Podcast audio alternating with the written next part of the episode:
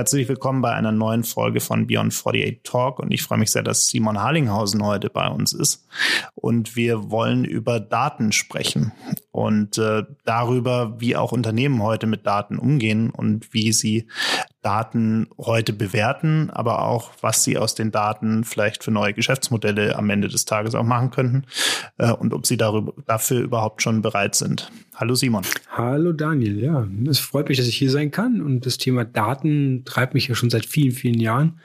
Jetzt aber in der Rolle als Data Lead bei Publicis Sapient kann ich mit Daten wirklich Impact generieren. Impact im Bereich vom Wachstum als Unternehmen, aber auch ähm, was das Thema Nachhaltigkeit angeht. Deswegen ähm, freue ich mich sehr auf den Austausch heute. Schön, dass du da bist. Wir wollen über Werte sprechen. Zum einen natürlich am Ende auch über ethische Werte im Zusammenhang mit Daten. Da kommen wir später nochmal drauf. Aber auch wirklich monetäre Werte von Daten und äh, Werte für ein Geschäftsmodell innerhalb eines Unternehmens. Wie ist denn da momentan deiner Meinung nach der Stand in den Unternehmen? Haben die verstanden, was das eigentlich bedeutet, also was Daten für Sie eigentlich bedeuten und für Ihr Geschäftsmodell bedeuten, oder sind wir da noch in einer sehr aufklärungsbedürftigen äh, Welt unterwegs? Wir sind in einer sehr aufklärungsbedürftigen Welt unterwegs, weil viele Unternehmen zwar High-Level verstanden haben, dass Daten das neue Öl, der neue Bacon, der neue Kimchi, der neue Quinoa, was auch immer ist, also sehr wichtig ist für mich ist Daten sind wie das Wasser äh, in einer in einer Kultur, in der wir leben und gehen aber dann nicht auf die einzelnen Punkte und schaffen nicht die Basis dafür. Das sieht man ganz oft, dass gar nicht verstanden ist, was jeder einzelne Datenpunkt für einen Wert hat, dass man sich noch nicht mal abstimmt, was bestimmte Grund Daten angeht oder bestimmte Begrifflichkeiten angeht. Ähm, und es geht ja um den Wert für das Unternehmen und den Wert für denjenigen, der die Daten zur Verfügung stellt. Ob das zum Beispiel CRM-Daten sind, dann sind das ja Daten von externen. Es können aber auch Produktionsdaten sein natürlich. Und wie viele Daten gibt es halt in einem Unternehmen? Wie kann ich sie strukturieren? Wie kann ich sie zugänglich machen? und wie kriegt das Ganze überhaupt verwaltet? Das ist eine richtig große Herausforderung, vor der wir alle stehen. Und die Menge an Daten ist das eine und das andere ist die Qualität der Daten, weil viele Unternehmen gar nicht wissen, was ihre Daten für einen Schatz beinhalten.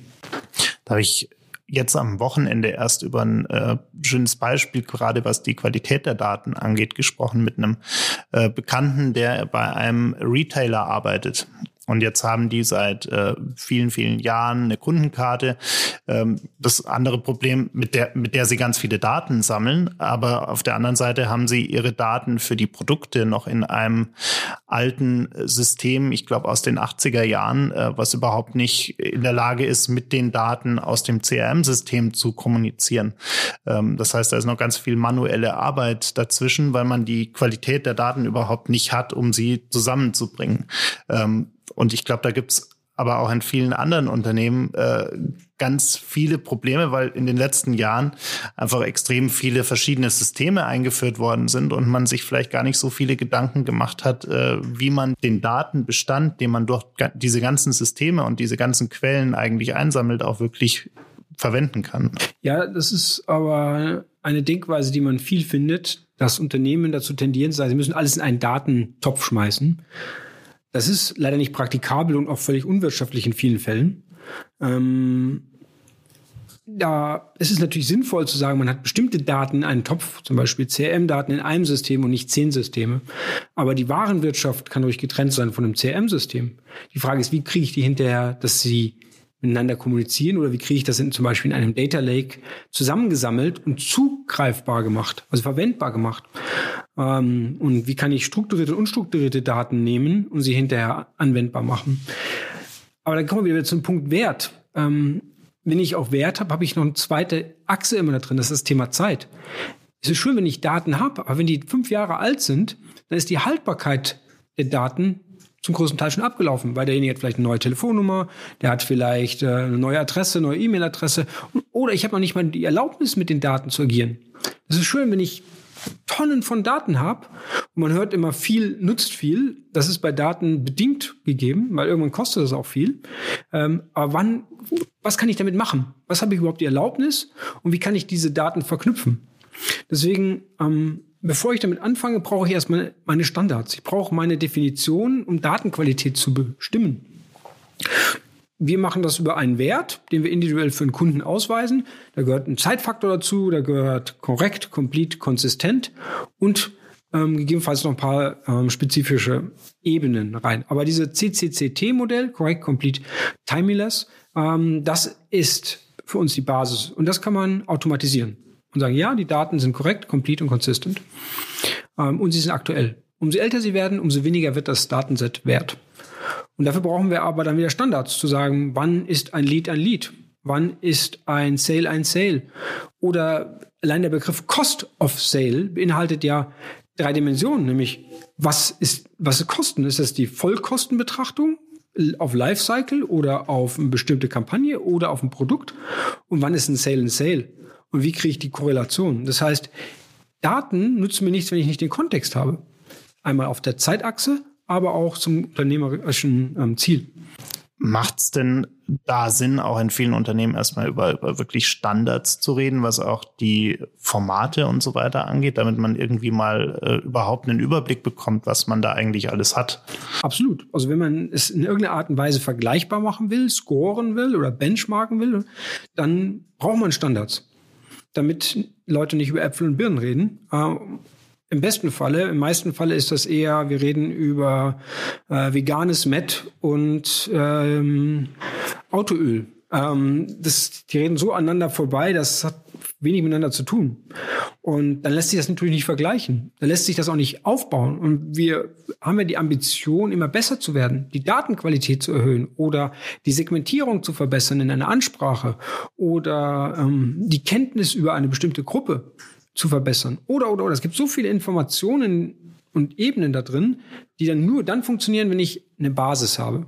Also wenn alle über dasselbe reden, vergleichbar gemacht werden. Bedeutet aber auch Transparenz.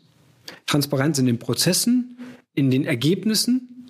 Und dafür muss ich sorgen, dass ich wirklich auch so weit wie möglich das von Anfang bis Ende sammeln kann und tracken kann. Und dann sagen kann, okay, das hat, war gut oder war schlecht und woran hat es gelegen. Und meistens sind es ja nur immer Facetten, die betrachtet werden und nicht der gesamte Blick auf die Maßnahme oder die Strategie. Bedeutet aber auch, dass man im Unternehmen erstmal Leute braucht, die überhaupt wissen, wovon sie reden. Das heißt, die die richtigen Skills haben, um mit Daten überhaupt vernünftig umgehen zu können. Absolut. Das, das fängt schon mal an mit der ganz einfachen rechtlichen Frage, wem gehören denn die Daten? Wer ist denn der Data Owner? Wer hat denn die Verantwortung darüber? Rechtlich, ähm, wirtschaftlich, Datenqualität, ähm, Handling, wer sorgt dafür, dass die Policies in place sind, also das heißt, dass die Regulierung da ist, ähm, wer darauf zugreifen kann, wer es updaten kann, wer es ändern kann. Welche Daten sind denn zum Beispiel der Golden Record? Welche Daten sind denn verbindlich? Also am, am Ende ausschlaggebend. Ich habe vielleicht sieben oder acht Systeme, wo ich Kundendaten speichere, aber welches System ist das, was sagt, okay, das ist das ausschlaggebende, maßgebliche System, der Master? Ähm, und wir kommen in Unternehmen und sagen, ja, welche Rollen habt ihr denn? Und das sind alles sehr alte Rollen, so Rollen wie Data Stewardship, der dafür sorgt, dass das Ganze operativ gehalten wird, dass die Qualität hoch ist, ähm, dass Analysten, Engineers, Ownerships, ähm, Strategen, all das ähm, muss erst aufgebaut werden. Und die große Herausforderung ist, dass diese Talente gar nicht auf dem Markt sind. Das heißt, ich muss gucken, was ich mit dem mache, was ich habe und wie kriege ich die Evolution von meiner Organisation heute zu einer zukünftigen Organisation, die sehr, sehr stark datengetrieben ist. Nur wenn ich das schaffe, kann ich das auch hinterher meine Daten monetarisieren und damit Geld verdienen. Das heißt, neue Services entwickeln, neue Produkte entwickeln, Effizienzen gewinnen, meine Marke stärken, weil ich genaue Ansprache meiner Zielgruppe habe. All das lässt sich nur machen, wenn ich auch entsprechend die Leute habe, die damit umgehen können. Jetzt haben wir ja über so ein paar Themen gesprochen, die in vielen Unternehmen gerne mal übersprungen werden, beziehungsweise man versucht, sie über, zu überspringen, weil man sagt, man möchte jetzt einfach hier hat man Daten und da möchte man jetzt irgendwie mehr Geld damit verdienen äh, und macht sich eigentlich über die, die Notwendigkeiten, um das irgendwie hinzubekommen, gar keine so richtigen Gedanken, weil man meint, naja, man hat was von Daten gehört und damit kann man jetzt Geld verdienen. Wie schwierig ist denn am Ende dann wirklich der Schritt zur Monetarisierung, dass man sagt, man macht daraus jetzt ein neues Geschäftsmodell? Wie, äh, wie ist denn da das, wie ist das Bewusstsein momentan in den Unternehmen dafür überhaupt? Es ist gar nicht schwer. Die große Herausforderung ist, die Organisation nicht zu überfordern. Weil man auf einmal, wenn man verstanden hat, was das für ein Schatz ist und man möchte den heben, und man hat auf einmal, sage ich mal, unendlich Datenressourcen, kann man auch unendlich viel machen. Ähm, aber es fehlen einem natürlich die operativen Ressourcen. Also die Menschen, die das in der umsetzen, überwachen, ähm, einsetzen, ähm, auch geht es dann hinterher um Inhalte oder es geht um Prozesse. Die sind ja gar nicht in, in, in place, also sind nicht äh, installiert. Ähm, von daher muss man sehr gut organisiert und strategisch vorgehen, wie kann ich das Ganze ausrollen. Und das ist die große Herausforderung, weil es ist ja wie ein Kind im, im Spielwarenladen, ähm, der sagt, du kannst alles nehmen, aber am Ende heißt es auch nicht, dass alles wertvoll ist. Deswegen brauchen wir einfach diesen Datenpunkt, um Entscheidungen auf Basis von Datenwerten zu haben. Und dann kann ich monetarisieren. Ganz einfaches Beispiel.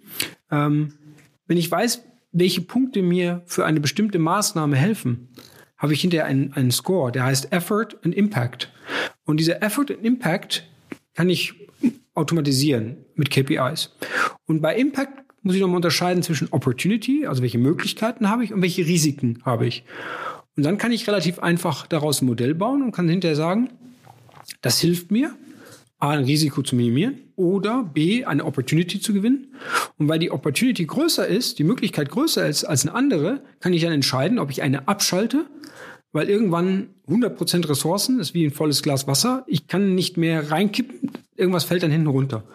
Und dafür brauche ich halt ein Modell, um zu sagen, ja, das macht Sinn, kurz-, mittel- und langfristig um zum Beispiel mehr Verkäufe zu haben oder die Datenqualität zu steigern oder, oder, oder. Aber ich muss es halt bewerten können. Deswegen fangen wir immer an der Basis an und sagen, was ist denn wirklich ein Datensatz wert? Wenn wir dann wirklich an dem Punkt sind, dass wir eigentlich die, die ganzen Punkte geklärt haben, du hast Automatisierung gerade schon mal angesprochen, wo fängt man da am besten an? Also wo, wo lege ich denn los, über Automatisierung nachzudenken? An dem Punkt, wo ich merke, ich kann mit, mit ich sage jetzt mal, natürlichen Ressourcen einfach das Ganze nicht mehr stemmen oder ähm, wo ich sage, ich möchte eigentlich eher den, den Fokus meiner Ressourcen woanders hinschieben, um äh, Platz frei zu machen, damit die quasi wieder, wieder andere Dinge machen können. Ähm, oder, oder wo würdest du ansetzen, wenn es um Automatisierung geht? Also Automatisierung muss man sich so vorstellen, das ist wie mit so einem Kind. Ähm, das muss erst, krabbelt erstmal und dann lernt es gehen. Ähm, und dann geht es auf dem Laufrad idealerweise und dann kann es auf dem Fahrrad und dann vielleicht hinter ähm, Moped und dann Auto und so weiter. Viele Unternehmen gehen aber hin und sagen, hier ist der Porsche, kaufen Software bis zum Umfallen, Automatisierungssoftware, CRM-Software in vollem Umfang, haben aber gar nicht die Entwicklungsphase mitgemacht und das Verständnis, wie man damit umgeht. Das heißt, Automatisierung sollte man wirklich auch in kleinen Schritten machen, so dass es für eine Organisation verdaubar ist. man kann ja schon mal anfangen mit Datenqualität zu monitoren und zu reporten. Das könnte ja ein, ein Thema sein. Das zweite Thema könnte sein, ähm, das Thema Strukturierung von Daten. Wer hat denn Zugriff auf welche Daten? Und wie kann ich das automatisieren? Oder ich kann kleine Kampagnen, kleine Maßnahmen, Prozesse, Verteilungen, sowas alles, das kann ich alles wunderbar strukturieren. Und dann kriege ich auch erste Erfolge. Und wenn Menschen sehen, dass da Erfolg hinter ist, dann ist die Motivation höher. Und dann kann ich die Unternehmung wieder mitnehmen, Schritt für Schritt. Und es gibt viele Automatisierungstools.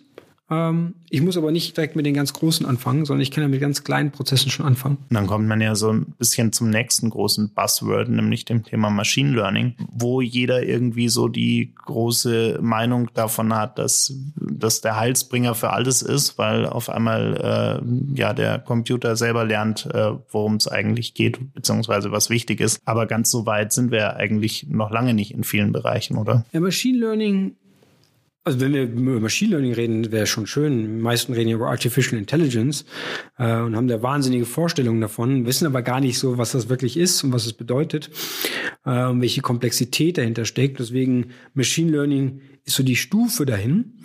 Und das ist ein sehr einfach erklärt, das ist eine regelbasierte Abfolge von Prozessen. Ähm, und wenn wir angefangen haben zu programmieren, war das immer if this, then that. Ähm, also If-Then-Else-Programmierung. Ähm, und so ist das bei Machine Learning auch. Und so sollte man auch anfangen. Man kann ja einfach sagen, wenn die Sonne scheint, dann ähm, kannst du X posten. Wir kennen alle dieses kleine nette Programm IFTTT, if this then that. Damit kann man solche einfachen Machine Learning Prozesse ja definieren.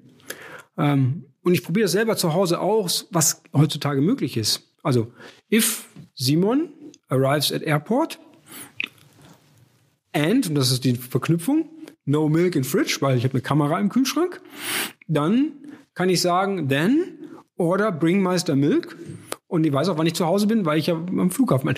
Kann dann natürlich dann nochmal die Komplexität reinbringen und sagen, guck in den Kalender, ob ich direkt vom Flughafen nach Hause fahre oder ob ich schon einen Termin habe und kann danach den Bringmeister steuern und so weiter und so fort. Aber wenn im Kalender dann steht, abends kommen Freunde zum Essen, dann muss mehr Milch bestellt werden. Und so sehen wir, was diese Machine Learning Logik dahinter bringt, umso mehr es lernt, umso mehr es meinen Kalender lernt. Deswegen ist diese Zeitachse wichtig und dass ich die Datenqualität nicht nur punktuell habe, sondern kontinuierlich, weil damit habe ich auch ein kontinuierlich besseres Learning ähm, für die Maschinen. Und so funktioniert der gesamte Prozess. Das heißt, ich muss anfangen, nach und nach das aufzubauen und nicht versuchen, sofort die eilige Wollmilchsau zu haben, sondern eine Basis zu schaffen, womit der Computer oder die Systeme anfangen zu lernen. Und das selber ausprobieren, sehr, sehr wichtig. Ich kann das natürlich rausgeben an große Konzerne, aber es hilft mir nicht viel, wenn ich nicht im Haus selber die richtigen Leute habe, die da steuern, verwalten, ähm, Entscheidungen fällen. Ähm, und das ist ein Thema, wo wir auch noch drüber reden werden, ist das Thema Koexistenz in der Zukunft. Wie sieht das aus, wenn auf einmal Maschinen mit Menschen interagieren? Wenn Maschinen Entscheidungen übernehmen, weil sie schneller, präziser, emotionsloser, rationaler sind, die für manche Entscheidungen wichtig sind. Und auf der anderen Seite der Mensch, der aber noch das große strategisch, die Vision, vielleicht die Kreativität noch mitbringt. Und diese Koexistenz wird spannend werden in der Zukunft. Und dafür müssen wir Lösungen finden und das diskutieren. Jetzt hast du gerade das Thema AI schon mal kurz angesprochen äh, und, und den Hype, den es da drumherum gibt. Ähm, jetzt hat jeder, wenn er an AI, also nicht jeder, aber viele, die es leider falsch machen, haben, äh, wenn sie an AI denken, immer diesen äh, Roboter im Kopf, der alles weiß, der wie ein Mensch rumläuft, so die Westworld-Version von, von künstlicher Intelligenz. Ähm, aber davon sind wir eigentlich noch, noch Lichtjahre entfernt, äh, zumindest, naja, vielleicht nicht Lichtjahre, aber zumindest einige Jahrzehnte davon entfernt. Ähm, wie bekommen wir es denn hin, dass sich eben die Leute, die gerade in den Unternehmen diese komische Vision im Kopf haben, endlich mal mit den Basics beschäftigen, um überhaupt sich mal Gedanken darüber zu machen, wo sie überhaupt anfangen sollten? Ja, das Interessante ist ja, diese humanoide Sichtweise auf das Thema ist, weil der Mensch ähm, im Driver Seat bleibt, also möchte steuern können. Und davon müssen wir uns verabschieden. Wir müssen verstehen, dass wenn wir auf einmal Intelligenzen schaffen, dass die auch selber Entscheidungen fällen, wo wir nicht mehr involviert sind. Und das fällt uns schwer und deswegen möchten wir gerne alles vermenschlichen, weil wir damit natürlich Hierarchien schaffen. Aber die, diese Hierarchien wird es wahrscheinlich in dieser Form nicht mehr geben. Deswegen sage ich ja Koexistenz. Und das ist etwas, also zum Teil eine Angst, zum Teil ist es Unwissenheit und Unsicherheit, zum anderen ist es aber auch das Wissen darum, was Menschen dazu bringt, zu sagen, okay, wir müssen es irgendwie verniedlichen oder vereinfachen, ähm, um diese Ängste zu nehmen. Und die große Herausforderung für mich in Unternehmen ist, ein Verständnis dafür zu entwickeln, wo wir uns denn hinbewegen. Und ich bin mir sicher, dass in den nächsten fünf bis zehn Jahren sehr viele Prozesse automatisiert werden können und durch dieses Lernen über die Zeit auch eine Intelligenz entstehen kann. Die ist vielleicht erstmal rudimentär und sie führt auch nur rudimentäre Entscheidungen aus. Aber es wird passieren. Und damit muss der Mensch sich anfreunden und muss Lösungen finden, wie er sich dann weiter in der Organisation organisiert oder positioniert und welche Aufgaben und Rollen er hat, welche Verantwortung er hat und welche Verantwortung werden den Maschinen überlassen. Und ich glaube, dieses Verständnis ist, da sind wir noch weit weg tatsächlich. Ich glaube, es dauert noch so 20, 25, 30 Jahre, dass wir da eine volle Koexistenz haben. Aber wir werden jedes Jahr mehr und mehr Prozesse sehen, die automatisiert sind, wo es mehr Machine Learning gibt, Deep Learning, regelbasierte Entscheidungen, wo aber auch dann irgendwann Entscheidungen vom Computer komplett allein gefällt werden, vom System allein gefällt werden, ähm, weil sie gelernt haben aus dem Verhalten der Menschen, aus der Vergangenheit, aus den Bestandsdaten, aber auch aus den Informationen, die von außen kommen. Wetter, Aktienwerte, ähm, Wettbewerbsaktivitäten ähm, und so weiter. Und für mich ist ein schönes Beispiel, wie wir sehen, wir reden sehr lange schon für unser Verhältnis der Digitalisierung über das Thema autonome Fahren. Das sind schon ein paar Jahre mittlerweile. Aber wir haben noch keine Standards. Jeder Autohersteller bastelt für sich, was eine riesen Herausforderung für ein System ist, weil jedes System anders ist, ähm, kein Standard da ist. Und das heißt, die Systeme müssen lernen, mit jedem individuell umzugehen, ähm, was das System fordert was die Rechenleistung, deswegen brauchen wir 5G, damit diese ganzen Prozesse auch alle durch die Leitung passen und so weiter und diese ganzen Informationen fließen können. Das, das da sind wir als Mensch eher das Nadelöhr als die Maschine an sich.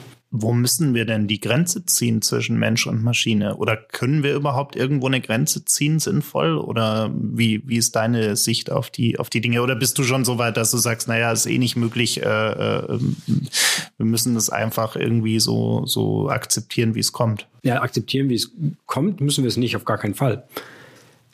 Was wir akzeptieren müssen, ist, dass wir in einer kapitalistischen Weltordnung leben, die sehr stark getrieben ist von Wachstum, von Unternehmen und auch von Werten.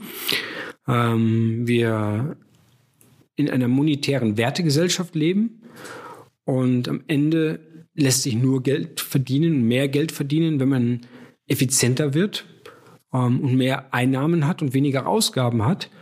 Und dafür bietet sich das ganze Thema Machine Learning, Automatisierung und später auch AI einfach an.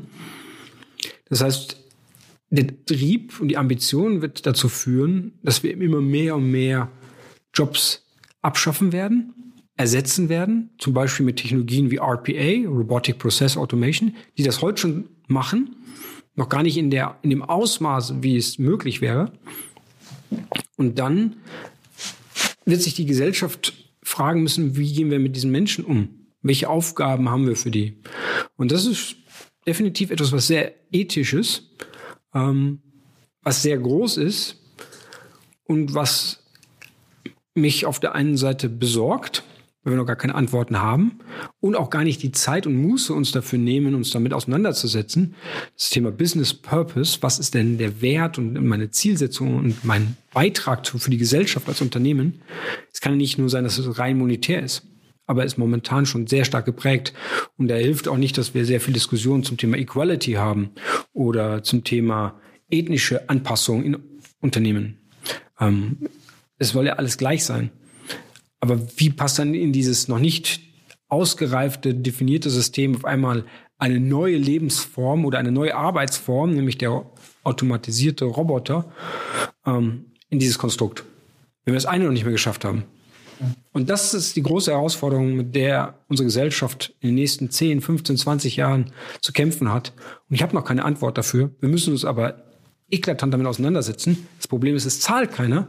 Damit kannst du auch nicht leben damit. Und das macht, bringt uns irgendwann in die Bredouille. Ähm, ja, mal schauen.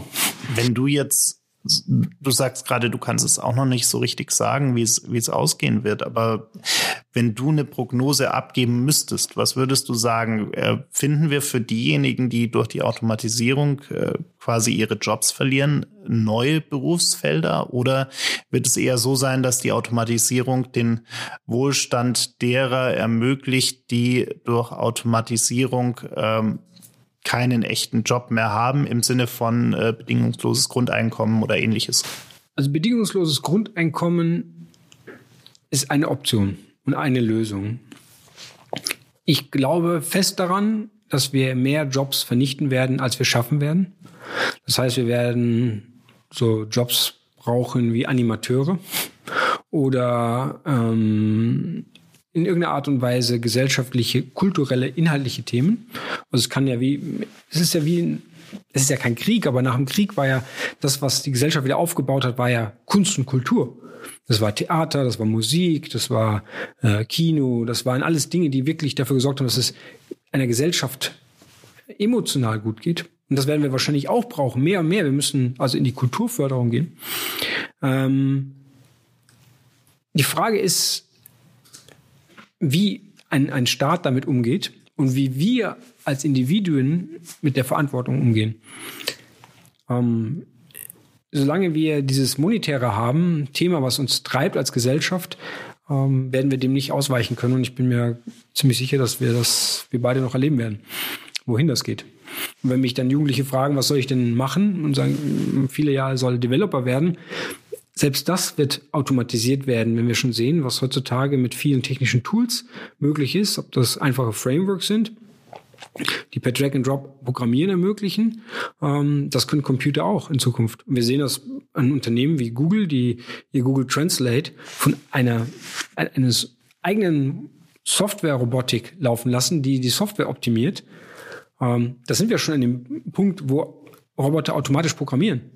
Und für ganz triviale Sachen geht es heute schon sehr, sehr einfach. Das heißt, wir brauchen gar nicht mehr so wahnsinnig viele Entwickler, sondern wir brauchen viel mehr äh, Menschen, die das Visionäre haben, die strategischen Themen haben.